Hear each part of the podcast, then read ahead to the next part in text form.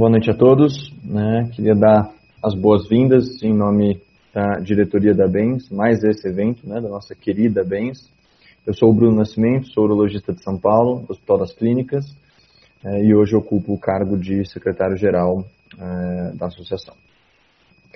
Antes de começar, eu queria ressaltar, relembrar, né, é, principalmente para aqueles que nos estão nos conhecendo hoje, né, o quem é a Bens, exatamente o que discutimos, é, um pouco das vantagens de fazer parte dessa associação.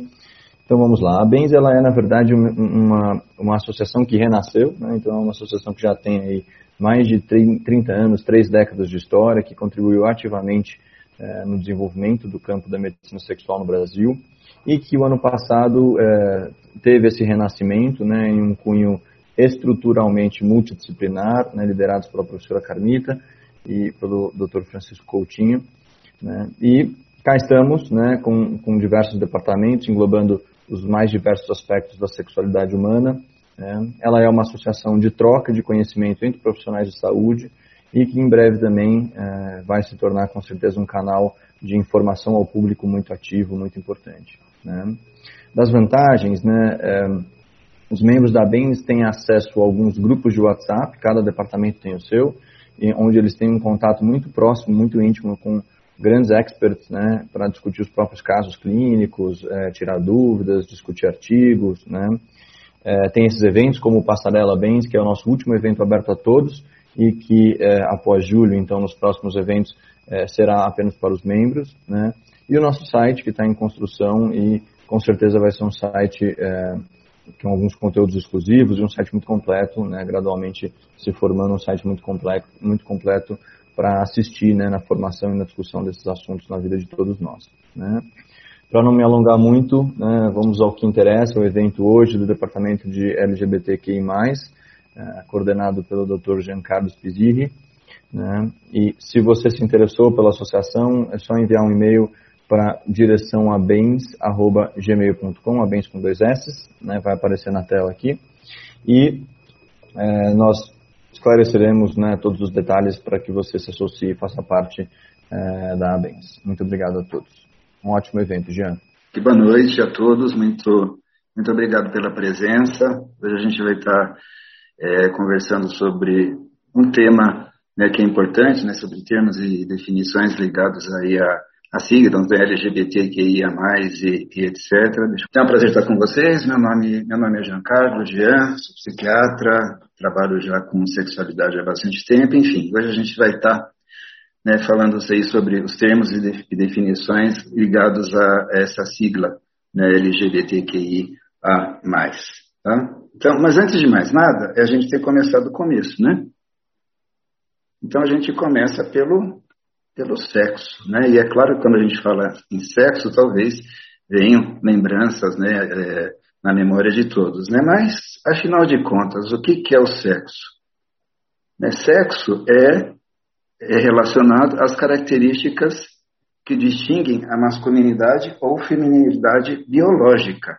Né? Então, o sexo ele pode incluir os genes determinantes do sexo, os cromossomos sexuais, as gônadas, os hormônios sexuais e a genitália, tanto a genitália interna quanto a genitália externa, assim, assim como também as características sexuais secundárias. Então, sexo se refere a tão somente ou tudo isso.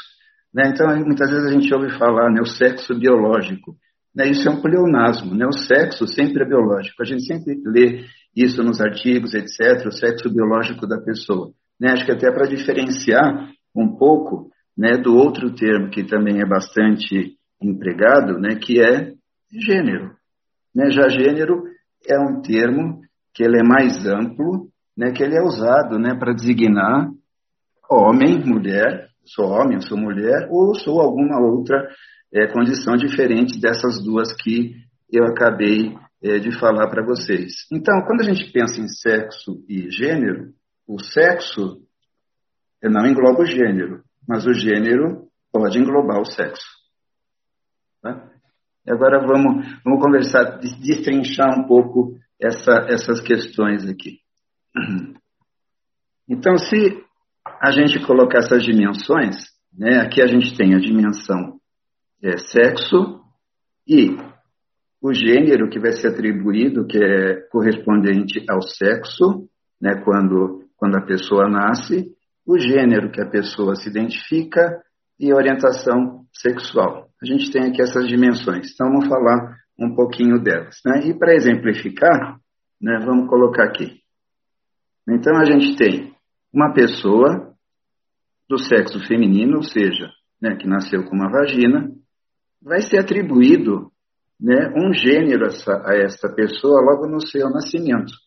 Né, esse gênero tem a ver o momento cultural e social e onde, onde a gente está inserido. Então, o gênero que vai ser atribuído ao sexo feminino vai ser essa é uma menina, é uma mulher. E com o passar do tempo, essa, essa pessoa ela vai se identificar né, com o gênero mulher. Eu sou uma mulher. E como consequência, essa pessoa, em relação à atração sexual por outras pessoas, ela terá atração sexual por homens. Ok? É dessa maneira que, é, que funciona, certo? E a mesma coisa em relação ao sexo masculino. Eu nasci com pênis, então o gênero que vai, vai ser atribuído ao nascimento vai ser menino, homem, e eu vou me identificar como homem durante a minha vida, e como consequência vou sentir atração sexual, vou ter atração sexual por é, mulheres. Como vocês podem ver, né, aqui eu usei né, a cor rosa, porque é dessa maneira que é para ser, né, e o azul, também, que é porque é dessa maneira que é, é para ser. Só que a gente bem sabe né, que as coisas não são é, dessa, é, dessa, dessa maneira. Isso daqui, se a gente vai ver nessa questão do rosa e do azul, é muito mais uma, uma questão de marketing do que propriamente uma situação que está ligada a um dos gêneros, seja ele é, homem ou mulher. Bom, mas isso a parte que daria uma outra, uma outra discussão, né, a gente daí também já tem aqui uma outra dimensão, que aqui eu me foi atribuído um determinado gênero. Então, durante a minha vida adulta, vou me identificar como mulher. Me foi atribuído um determinado gênero quando eu nasci, durante a minha vida, eu vou me identificar como homem. Então, aqui surge uma, uma primeira nomenclatura que vem sendo bastante usada, né, que é a palavra cisgênero. Então, cis o mesmo. Né, me foi atribuído, quando eu nasci, o gênero feminino e eu me identifico como mulher. Me foi atribuído, quando nasci, o gênero masculino e eu me identifico como homem, então eu sou uma pessoa cisgênero, cis, o mesmo. Né, e, seguindo essa, esse mesmo raciocínio, se a mulher vai ter atração por homens e se o homem vai ter atração por mulheres, essas pessoas terão uma orientação heterossexual. E é dessa maneira que é para ser. Né? O que foge disso, mas é exatamente sobre essas coisas. Ainda bem que não é só dessa maneira, que existe uma pluralidade, uma, uma, uma diversidade bastante grande, as coisas não são estanques é, dessa maneira. O que, que isso tudo está, de uma certa forma, representando? Né? Esse é um modelo binário né, de perceber né, essa, essas dimensões. Então, quando a gente ouve falar em gênero binário, a gente está falando disso: homem, mulher. Né, como se só existissem essas possibilidades. Eu me identifico como homem, eu me identifico como, como mulher. E a mesma questão também em relação ao sexo, um sexo binário. Eu tenho um sexo masculino, eu tenho um sexo feminino. Né? E existem pessoas que vão apresentar diferenças aqui durante o seu é, desenvolvimento sexual. Bom, mas isso eu já vou falar em seguida. Então, se a gente pega aqui essa, todos esses elementos, né, é que de uma certa maneira acaba constituindo um, um, um outro nome que a gente ouve falar bastante, né, em situações cis heteronormativas. Cis heteronormativas, né, como se toda, toda, toda, todas as pessoas devessem se encaixar nessa cis heteronormatividade. O que foge disso né, seria é, equívoco. E a gente bem sabe né, que não é dessa maneira. Né? Por quê? E as pessoas com diferenças no desenvolvimento sexual? Né? Onde que elas ficariam aqui, por exemplo, em relação ao gênero atribuído ao nascimento. Né? Quando, por exemplo, uma pessoa não nasce com uma genitália típica né, do gênero feminino ou do gênero é, masculino. Melhor dizendo, do sexo feminino ou do sexo é, é, é, feminino. E o que, que acontece também né, para aquelas pessoas que sentem ou percebem que o seu gênero ele é diferente daquele que foi atribuído ao nascimento. Por exemplo, uma pessoa que nasceu né, com o sexo feminino, foi atribuído a ela o gênero feminino ao nascimento, só que durante a sua vida ela percebe que ela não, no desenvolvimento da sua vida, ela se percebe que não se identifica né, com o gênero feminino. Essa pessoa pode se identificar, por exemplo, com o gênero masculino. Eu sou homem, apesar do meu sexo. Tá? E aqui em relação à orientação sexual, vocês percebem que são dimensões diferentes. Uma questão é a identidade de gênero e a outra é a orientação é sexual.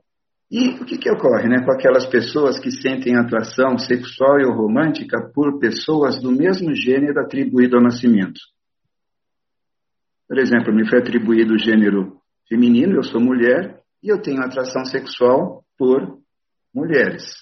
E para aquelas pessoas que sentem atração sexual né, para os dois, pelos dois é, gêneros? E aquelas pessoas que não sentem atração sexual? Né, para vocês verem como esse modelo hétero cis normativo, ele acaba sendo muito estanque. Né? Ele não abraça a questão tanto da diversidade de gênero, assim como na, da diversidade né, de orientação sexual. Né? E é isso um pouco né, que todas aquelas letrinhas, o LGBTQIA, ele traz para a gente, ele chama a nossa atenção para aquilo que é diverso, para aquilo que é muitas vezes considerado como é, minoria, o que foge né, desse modelo binário. Então, eu gostaria que vocês né, guardassem isso né, para a gente ir dando é, continuidade aqui. É, tem uma, algumas terminologias né, que são específicas em relação né, às pessoas trans que eu vou falar, é, já vou comentar um pouco aqui com vocês. Né? Então, para aquelas pessoas né, que é, percebem ou não é, se identificam ou que percebem que o gênero que elas sentem ele é diferente do gênero que foi atribuído ao nascimento, né, para essas pessoas, né, é, geralmente né, se usa o termo transgênero. Então, transgênero é um termo genérico, um termo guarda-chuva, que ele vai abraçar o grupo de indivíduos que sentem ou percebem né, que o seu gênero é diferente daquele atribuído ao nascimento.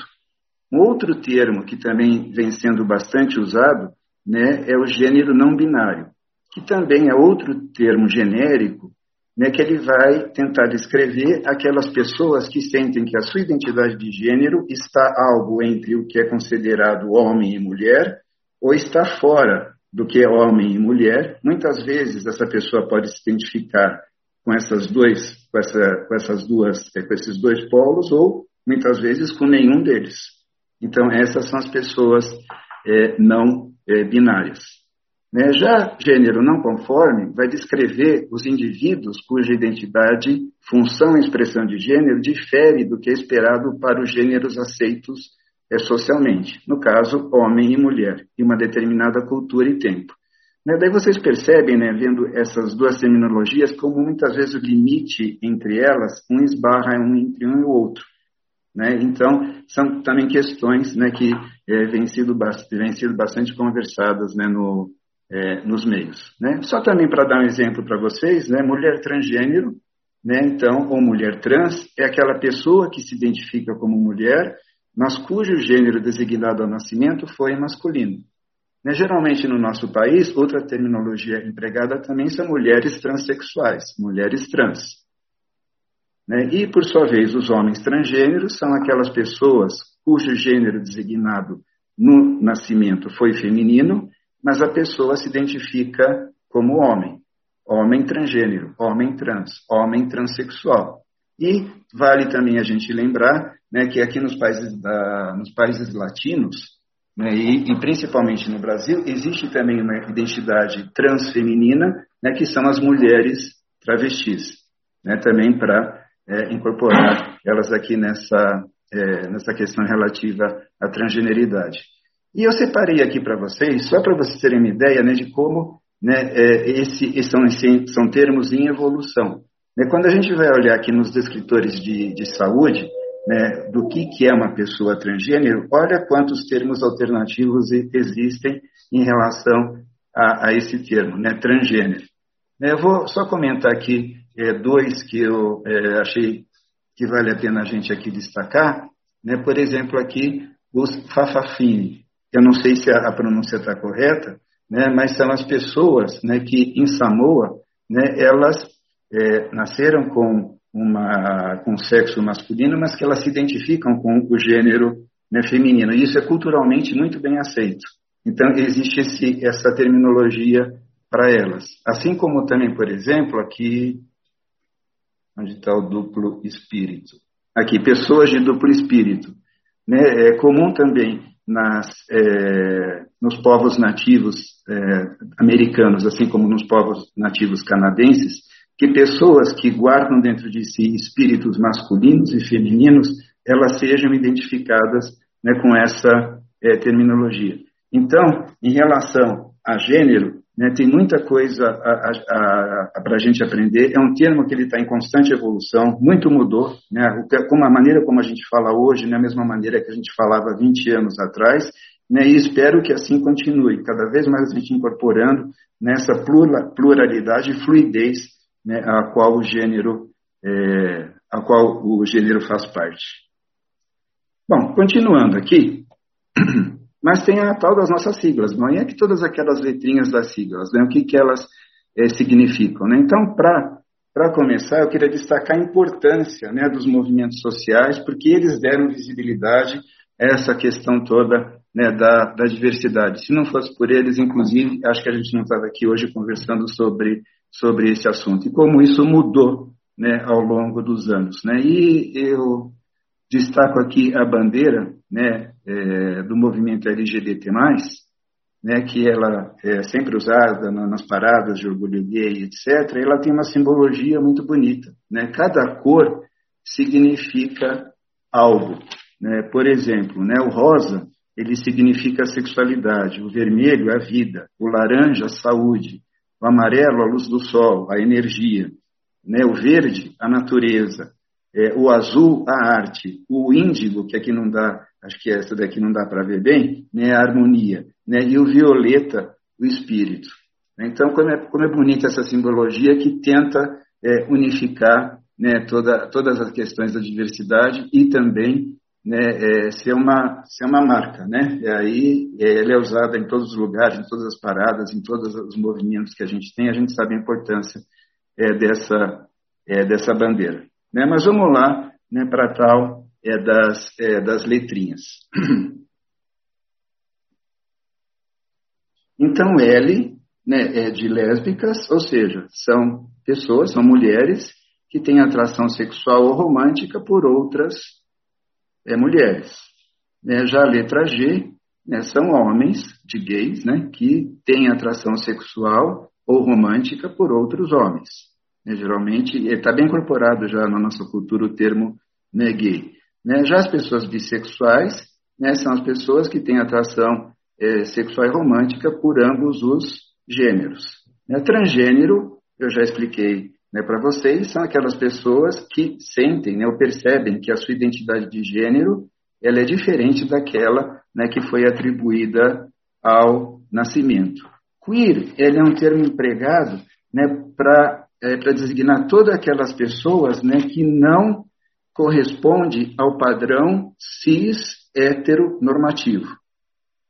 Então, todas aquelas pessoas que não correspondem, correspondem ao padrão cis heteronormativo. Geralmente essas pessoas né, é, é, gostam de ser identificadas pela, pela letra Q de queer.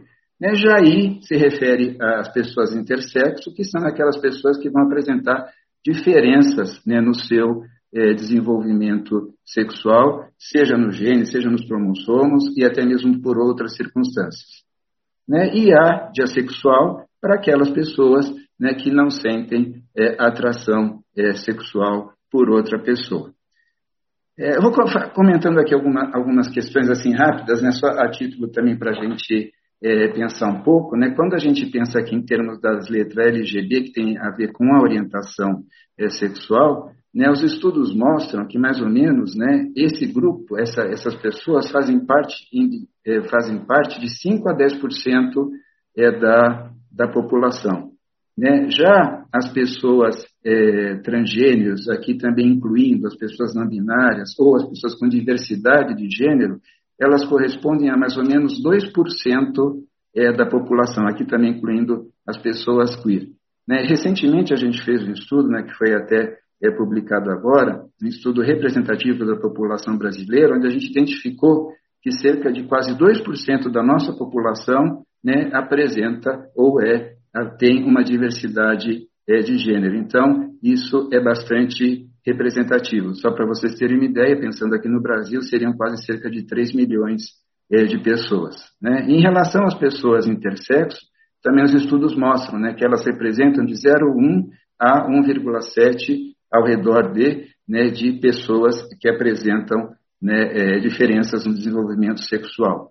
Em relação né, à sexualidade, né, falta, é, falta de atração sexual, ou não ter, perdão, atração sexual, né, são poucos os estudos que mostram a proporção dessas pessoas na população. Mas esse mesmo estudo que a gente fez aqui, a gente também fez essa pergunta que depois a gente vai, é, a gente vai publicar, mais ou menos no Brasil, cerca de 2%, de 2 a 3% das pessoas referem não é, sentirem atração sexual né, por outra é, pessoa. Então, é, sem dúvida, né, uma questão bastante importante. Então, se a gente junta todas essas, essas porcentagens, né, é uma parcela muito significativa né, da, nossa, da nossa população que merece, sim, né, que é, nós estejamos aqui conversando sobre isso, que merecem os nossos é, cuidados. Por quê?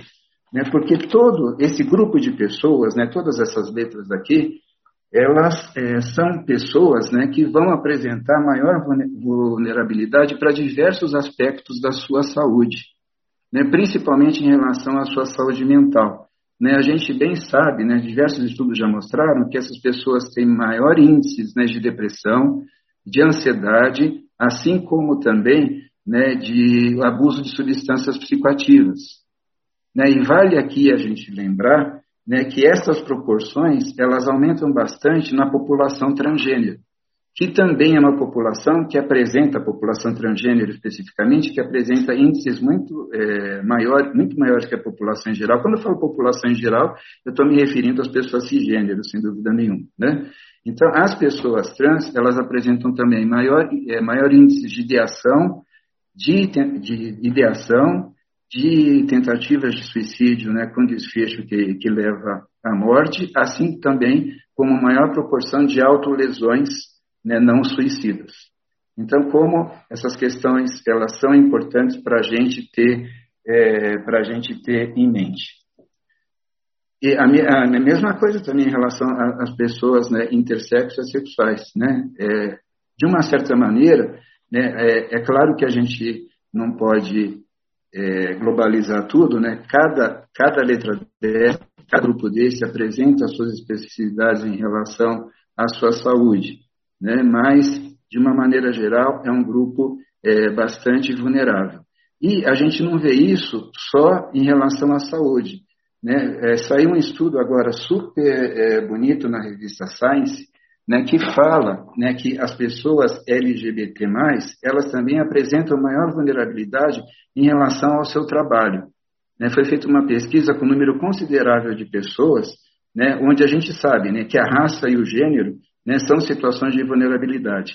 E agora se mostrou, sim, que para é, as pessoas LGBT+, isso também é uma questão né, que vai desde a pessoa não se sentir confortável, se, se sentir perseguida em relação ao seu, ao seu trabalho, e como também, por exemplo, que é muito mais frequente que essas pessoas apresentem queixas de quererem deixar o trabalho por conta né, da sua é, condição.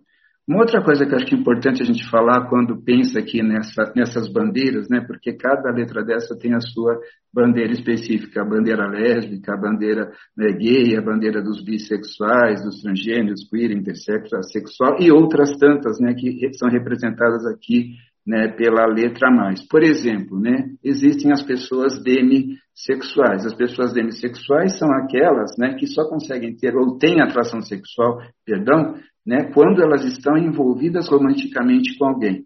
Né, se elas não estão envolvidas, elas não têm atração sexual. Existem é, as pessoas poli, é, os pansexuais, né, que são aquelas pessoas que têm atração sexual é, por outra pessoa, não importando o seu gênero e nem tampouco a sua orientação é, sexual. Bom, e, e, por aí vai. Mas, é, para dar uma finalizada, né, o, vários estudos também apontam né, que é, parece que tem se formado uma entidade que se chama estresse de minoria.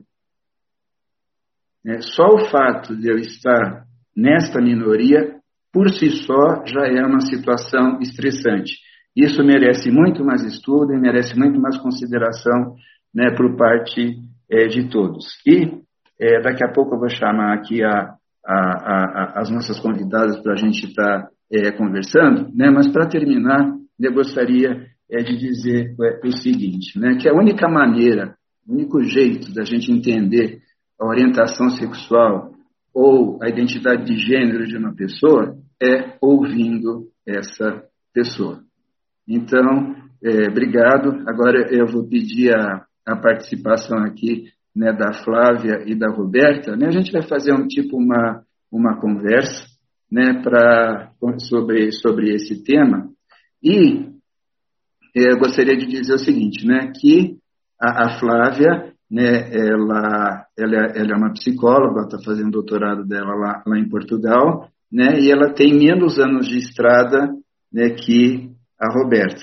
Né? A Flávia deve ter cinco ou seis anos de formada, a Roberta alguns anos a mais em relação a isso. Então, para a gente também perceber um pouco né, como que é a, a, se há diferença né, no questão do tempo de formação né, em relação a algumas é, situações. Então, eu vou fazer algumas perguntas né, para vocês, né, e aí a gente vai conversando, tudo bem? Então, ok. Então, a primeira pergunta que eu faço para vocês é: como é para você, na prática, é, essa questão dessas letrinhas, dessas nomenclaturas, lésbica, gay, bissexuais, transgênero, queer, intersexo, assexual e tantas outras aí, né? vocês acham que elas foram mudando ao longo do tempo? Como que vocês incorporam isso é, na prática é, de vocês? Eu vou, come eu vou começar pela Roberta, tá, Roberta? Tá, boa noite. É, essas letrinhas a gente vai incorporando é, todo dia uma letrinha nova. Eu acho que é isso que a gente tem que ter na cabeça.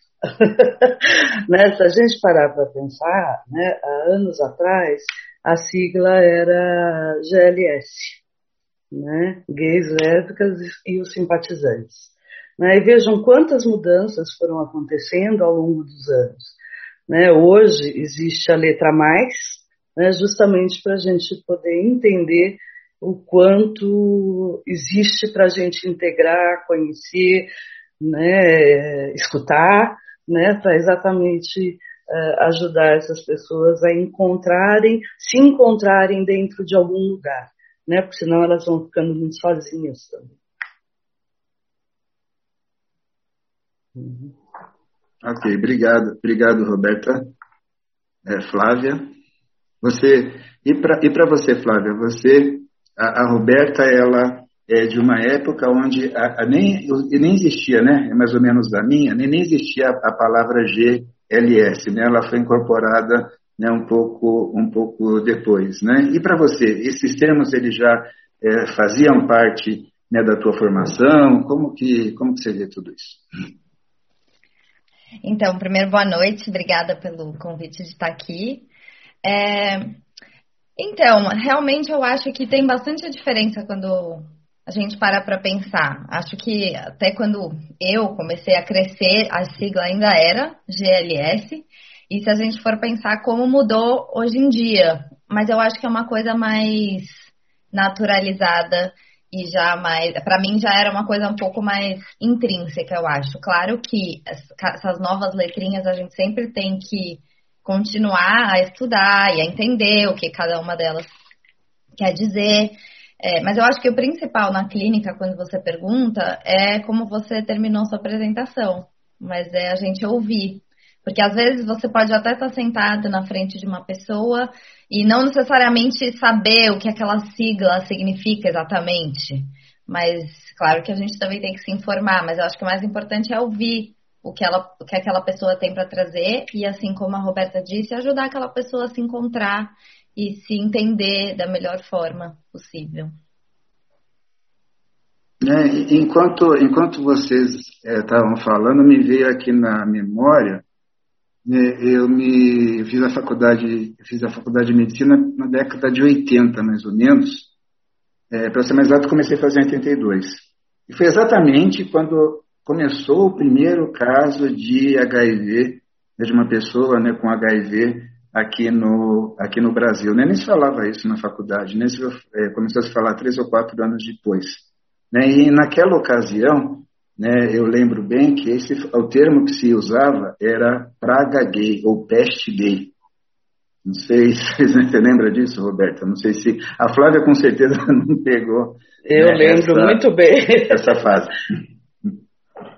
E, e, e, aí era uma situação né, bastante complicada, justamente também para as pessoas gays, né, que sentiam como sendo uma praga, né, uma peste né, de, né, de alguma coisa. Né? E eu acho que muito por conta, não sei o que vocês acham, muito por conta do, dos movimentos, dos movimentos sociais e também é, de uma maior visibilidade da, das pessoas, né, é, é, é interessante né, que esse termo ele foi é, ele foi ficando mais suave, né? E hoje em dia, quando a gente fala de gay, é uma coisa que já está incorporada, né, socialmente. Então, como as coisas mudam, né? Elas não são estanques, né? Se eu pegar aquela época, isso mudou é, bastante, né? Inclusive, já se parar para pensar, né?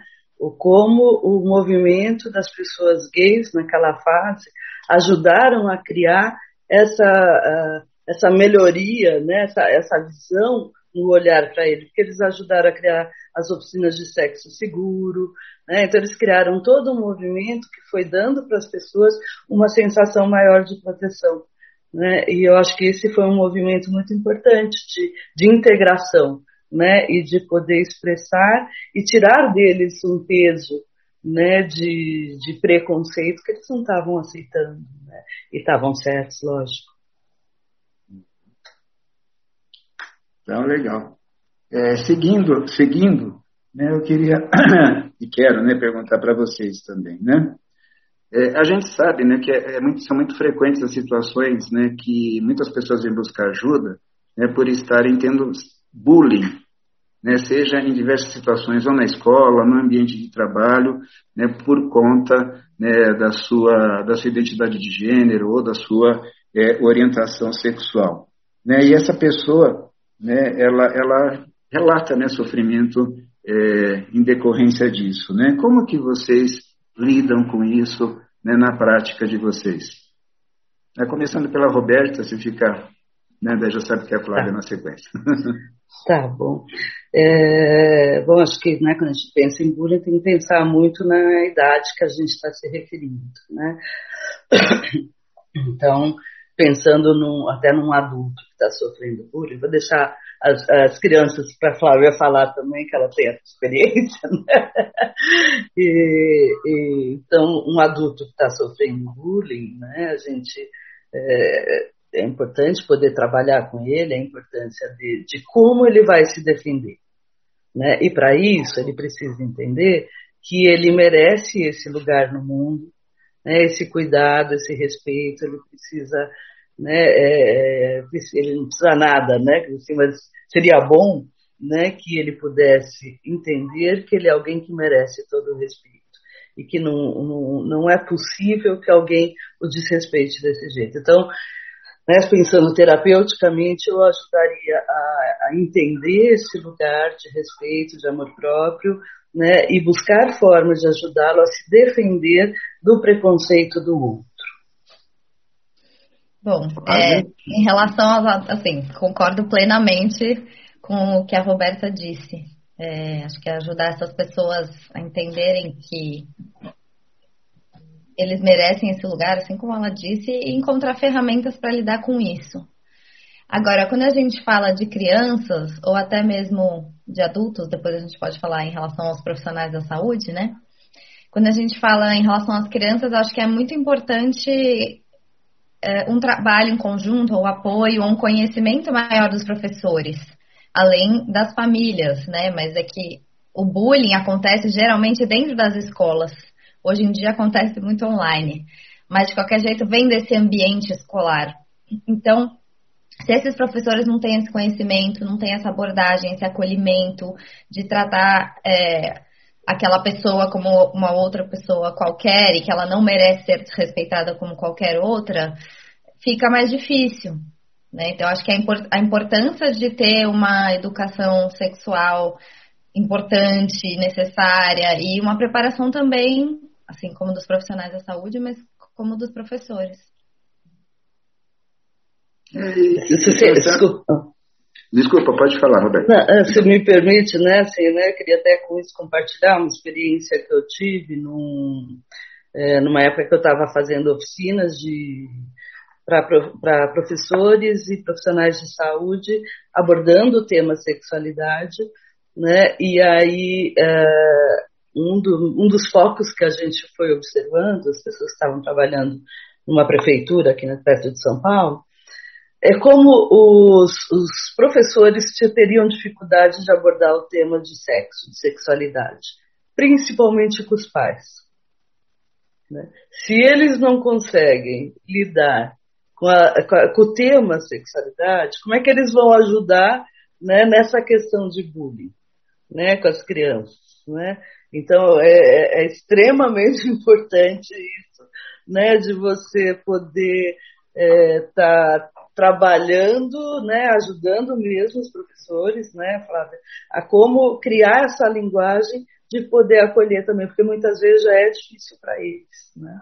É, sem dúvida, educação é a base é a base de tudo, né? Eu vou ser um pouco mais provocativa aqui, posso?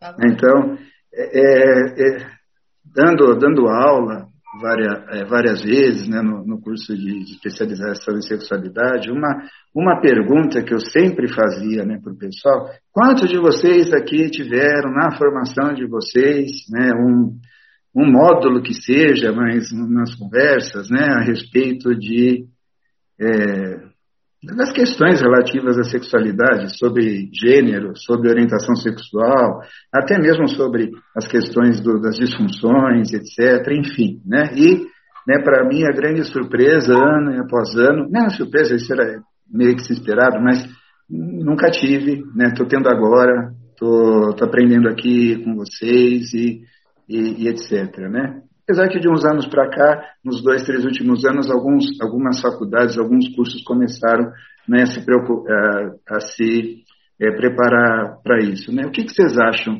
da, disso? A gente, enquanto profissional de saúde, muitas vezes é, pessoas que trabalham até com sexualidade, mas que ainda não incorporaram a questão né, da diversidade, é, da questão também aqui da, é, tanto da diversidade de, de, gênero como também né, da orientação sexual. O que, que vocês podem é, contribuir em relação a isso? Flávia, você começa aqui que eu tive uma invasão? Bom. então, é até interessante isso, porque você falou, talvez agora alguns cursos já passem a abordar isso, mas eu, por exemplo, que me formei há seis anos atrás, não tive na faculdade de psicologia nada relacionado à sexualidade. Para não mentir, é, tinha a opção de uma matéria eletiva, que era sobre sexualidade, mas era eletiva. Então era só para quem escolhia ou se interessava por esse assunto, que é o que acaba acontecendo ainda hoje, eu acho, que as pessoas vão estudar isso mais a fundo quando elas se interessam por sexualidade e vão buscar algum curso ou uma especialização e aí sim tem um contato maior com isso. Mas mesmo Bom, o ideal, claro, que seria ter em todas as formações básicas dos profissionais da saúde, porque mesmo alguém que não vai trabalhar na área da sexualidade, por exemplo, até a gente pode pensar mesmo psicólogos, ginecologistas, urologistas, psiquiatras, vão às vezes ter que lidar com queixas sexuais, mesmo que eles não perguntem, às vezes pode aparecer.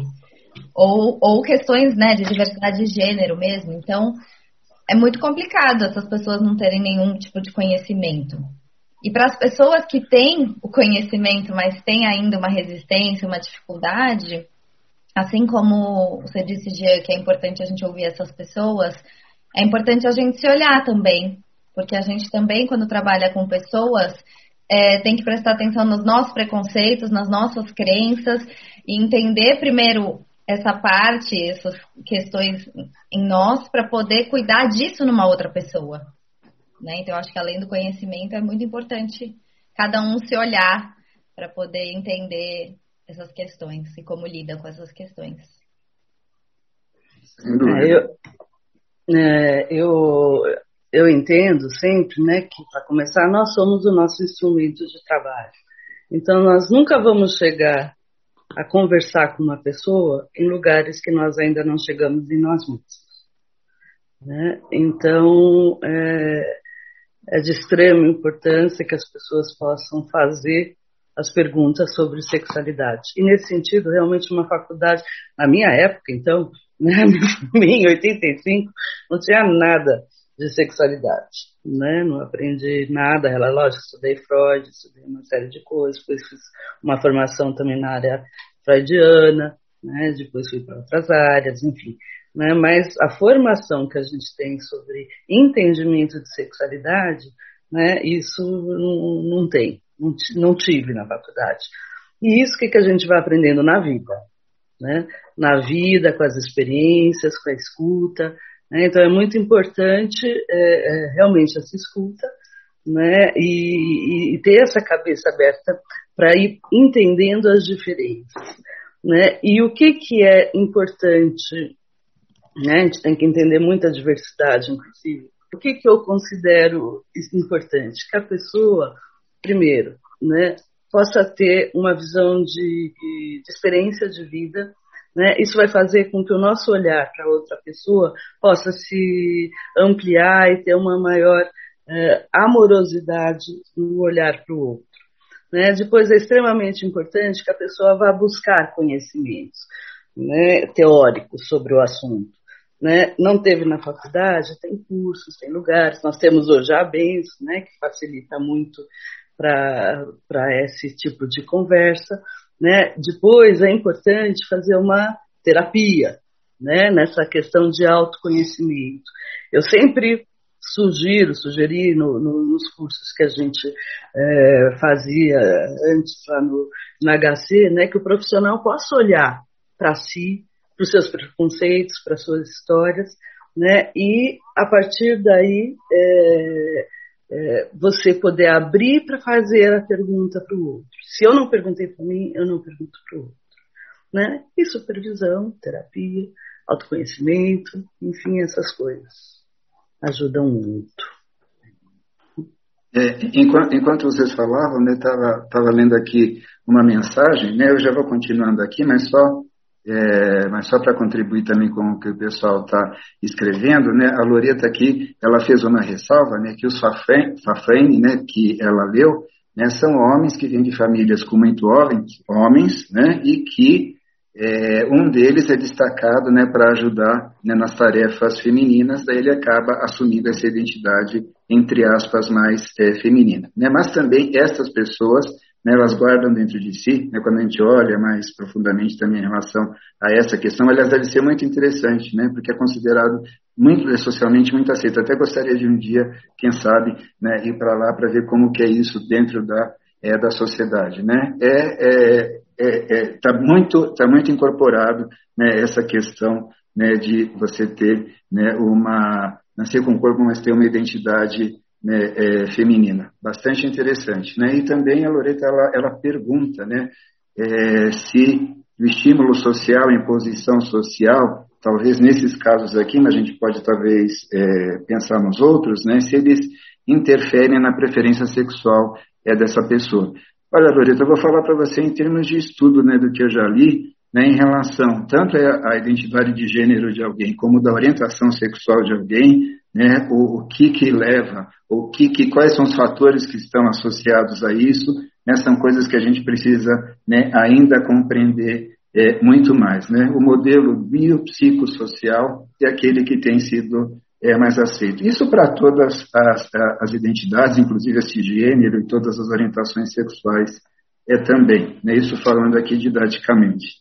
Né? E também, né, o, o, tem um pessoal aqui comentando que lá no Maranhão já agora tem é, na, na, faculdade lá de, de psicologia, né, disciplina de sexualidade, o pessoal de Ribeirão Preto também falando que já existem quatro, acho que quatro faculdades que foi incorporada já um programa durante a formação médica, né, sobre é, saúde sexual. Poxa, como que é bacana, né, ouvir isso, né, para a gente talvez dirimir um pouco aquelas situações né, isso conversando com, com, os médicos de uma maneira em geral, né, por exemplo, eu chego num médico para tratar um determinado é, problema, né, eu sou gay, né, e, e vou lá, chego na frente dele, eu vim aqui por conta disso, disso, disso, a pessoa me escuta, bom, é, e, e, a tua mulher, né, e a tua namorada, né, não, ou seja, nem chega a passar né, na cabeça né, da outra pessoa que existem talvez situações que não correspondam né, àquelas mais habituais. Mas isso eu vejo muito como uma falha na formação, durante a capacitação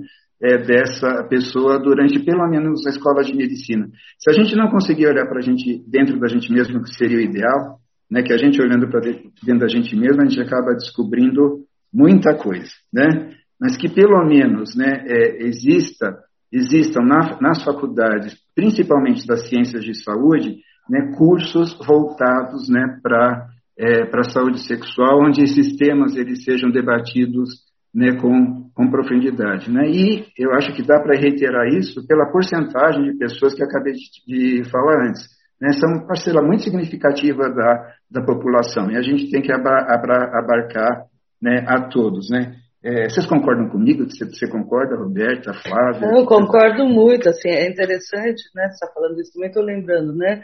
No curso que, que lá que, de sexualidade da HC que a, que a professora Carmita ministrava, assim, uma das coisas que eu mais escutava dos profissionais no início do curso, né, por exemplo, ginecologistas, o quanto era difícil conversar com, com perguntar sobre a sexualidade da mulher que poderia ser gay né? Porque isso é, é, dava um certo incômodo, porque ela iria tocar no corpo dessa mulher, imaginar que essa mulher poderia desejar alguma coisa, então criava um constrangimento.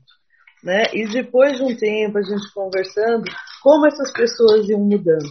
Né? Então, ter esse, esse diálogo aberto né, sobre é, as diferenças de, das pessoas, as suas diversidades, e não se sentir incomodado, né, nem é, agredido pela diferença do outro, é extremamente importante, né? E esse acho que é um dos papéis nossos, né? Aqui, né? É, ajudar nessa construção dessa diferença de, de, de pessoas, dessas diferenças todas que existem no, no ser humano, né?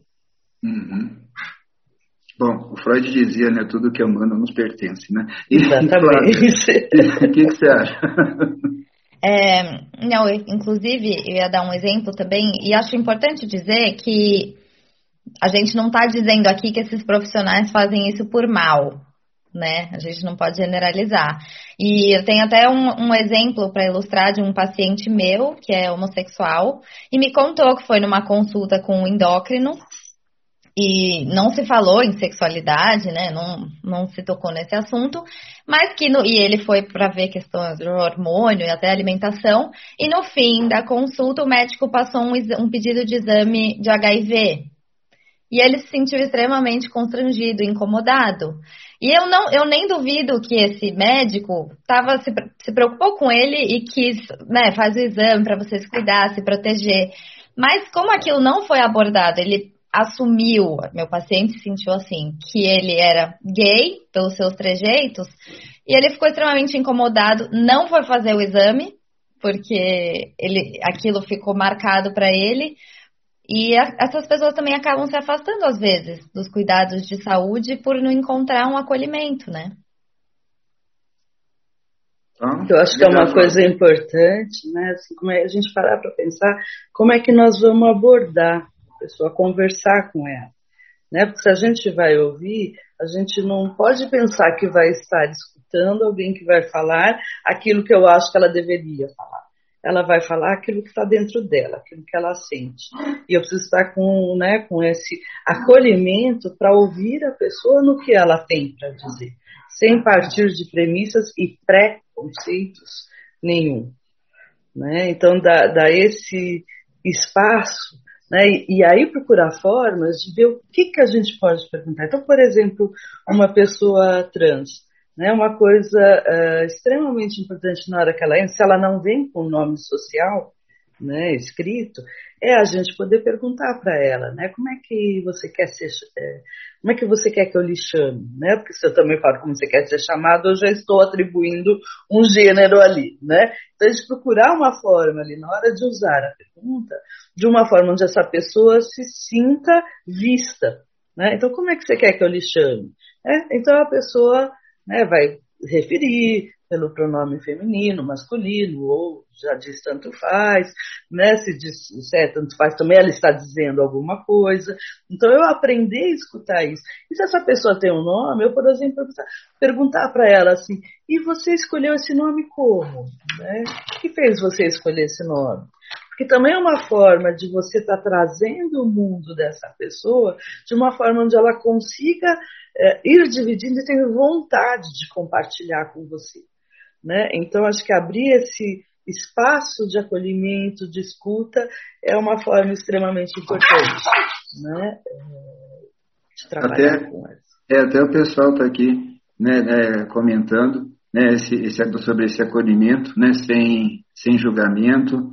Né, o pessoal de, de Pernambuco, né, que também trabalha é, com essas questões aqui, estão né, falando né, que, que bacana, e o pessoal de Aracaju, que também trabalha com pessoas trans, né, muito obrigado por estarem né, aqui com a gente, assim como também o de, de Curitiba, e é, enquanto vocês falavam aqui, estava pensando, até para a gente concluir, seria, putz, seria super legal continuando e quem sabe tá aumentando toda, toda essa conversa, né? Mas, por exemplo, quando a gente fala em disfunções sexuais, né, as disfunções sexuais, elas foram estabelecidas em cima de modelos héteros cis normativos, certo? E como fica essa questão né, das disfunções sexuais né, na, na, questão da diversidade de gênero e também de orientação sexual. Será que a gente tem os mesmos modelos? Será que a função sexual né, e mesmo é, a questão de desejo ou do ciclo de resposta sexual, ele se enquadra exatamente para as pessoas que não são é, cisgêneras e heterossexuais? Né? Então, é, são questões né, que a gente vai procurar também ao longo aqui desse tempo aqui juntos e também na, nas nossas próximas conversas aqui na passarela, né, a gente está a gente está abordando, assim como também a, todas as outras questões que se referem aí à diversidade de gênero, né, e também, né, já nesse, nesse semestre, é, já está agendada também né, um webinar né, sobre né, é, todas as questões da diferença de desenvolvimento sexual, né, que a gente considera que são muito importantes, né, e para a gente estar tá trazendo, tá trazendo aqui. Então, é, para a gente ir concluindo, né? Quero, quero agradecer muito a, a, a presença de vocês que, que, vocês que nos escutam, em especial Flávia, muito muito obrigado. Né? Eu sei que você está acordada até mais tarde hoje. Né? A, a Roberta, né? parceira de, de longo tempo aqui na, de, trabalhando juntos, super obrigado. Né? Foi um prazer estar tá, tá com vocês. Tá? E é uma pena a gente e terminando hoje, mas estamos aqui no nosso, no nosso horário. Então, obrigado. É, Sim, o Bruno. Com certeza. Ah, por favor. Não, não, só, é que eu acabei de ler ali, né, que uma pessoa escreveu, não podemos esquecer da diversidade na deficiência, né? Então são tantas diversidades para a gente trabalhar, né? Sim. Mas um prazer estar aqui também. Muito obrigada. Sim, só, só para finalizar, que também uma última mensagem importante que eu vi do Eduardo, que é só para voltar à questão de que as pessoas não aprendem orientação sexual e nem identidade de gênero por imposição social. Então é importante a gente lembrar disso.